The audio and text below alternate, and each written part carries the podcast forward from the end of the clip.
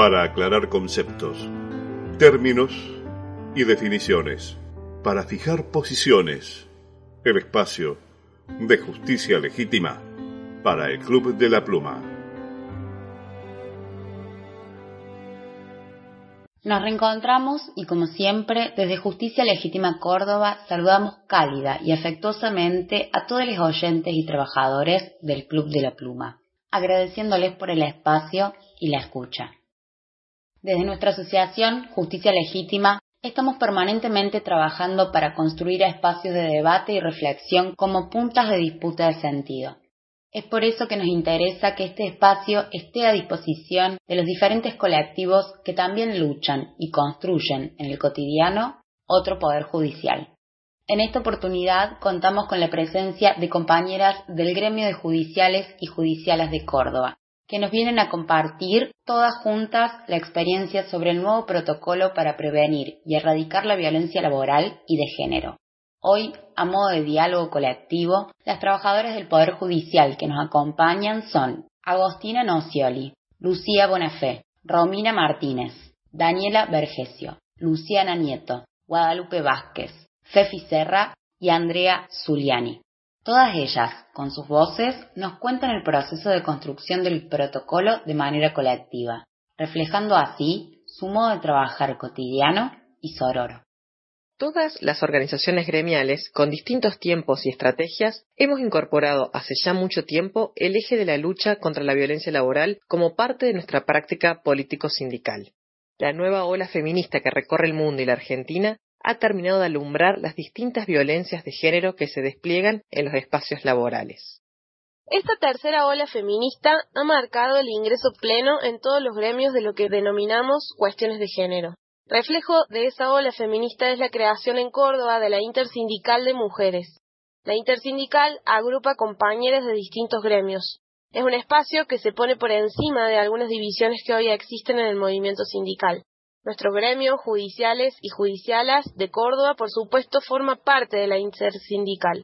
Este nuevo impulso feminista ha permeado también nuestro gremio como generador de un espacio en la estructura sindical.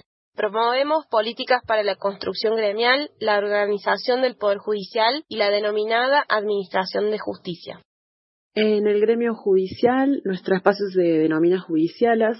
Claramente su nombre es disruptivo y marca un corrimiento de las reglas clásicas del lenguaje, pero denominarnos judicialas viene a poner un poco las cosas en su lugar, ya que las mujeres somos el 66,89% del total de la planta.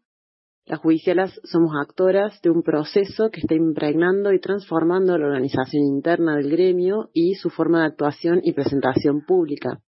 Desde el espacio de judicialas del gremio, de los trabajadores y trabajadoras judiciales de Córdoba nació el proyecto de protocolo para prevenir y erradicar la violencia laboral y de género. Este protocolo surgió discutiendo y compartiendo cuestiones vinculadas a nuestra realidad laboral, debatimos nuestras problemáticas y propusimos el comienzo de la solución que para nosotras es este protocolo. El protocolo para prevenir y erradicar la violencia laboral y de género en su modalidad laboral fue aprobado por el Poder Judicial hace pocas semanas. El proceso de confección del protocolo tuvo nuestra participación como gremio desde el principio hasta el final. Nosotras presentamos el proyecto y nosotras lo defendimos en la comisión asesora que elaboró el documento final. También nosotras vamos a impulsar y controlar que se pongan en marcha los mecanismos que el protocolo señala. Bueno, pero ustedes se preguntarán de qué se trata el protocolo contra la violencia laboral y de género recién aprobado.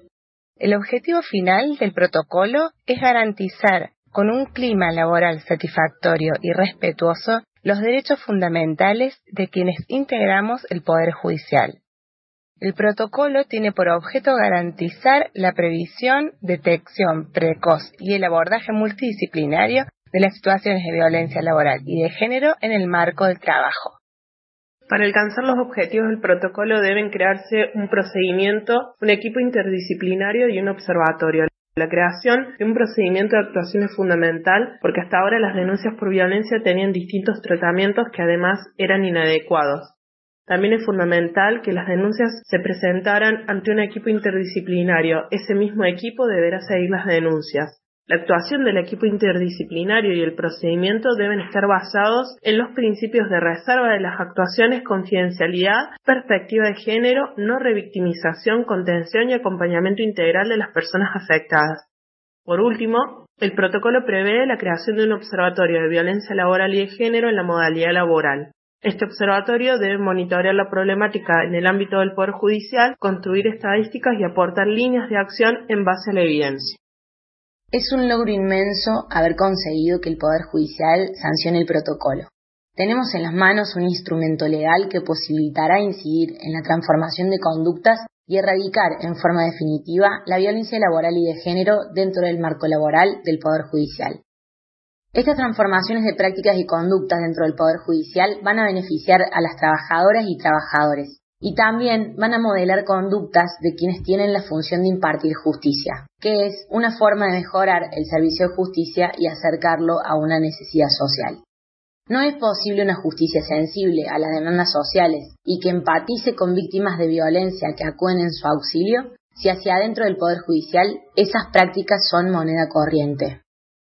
El ejemplo más transparente es el de un funcionario al que denunciamos por hechos muy graves que finalmente derivaron en su cesantía, en el proceso sumarial que se llevó a cabo en su contra, surgió que acosaba y maltrataba a empleadas y empleados, pero también que cajoneaba o desestimaba denuncias por violencia familiar o de género de ciudadanas que concurrían a la unidad judicial que dirigía. De ninguna manera el logro del protocolo se trata del fin de un camino. La tarea que se abre será de visibilizar aún más la violencia oculta. Nombra las cosas por su nombre y desnaturalizar prácticas que están muy arraigadas dentro de la estructura institucional del Poder Judicial.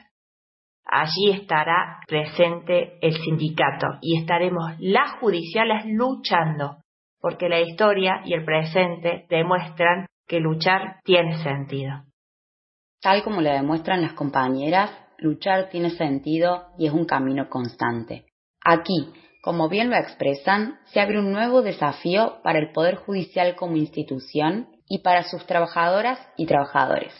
Estos cambios en el ámbito de la justicia son fundamentales para poder transformar la realidad de la comunidad.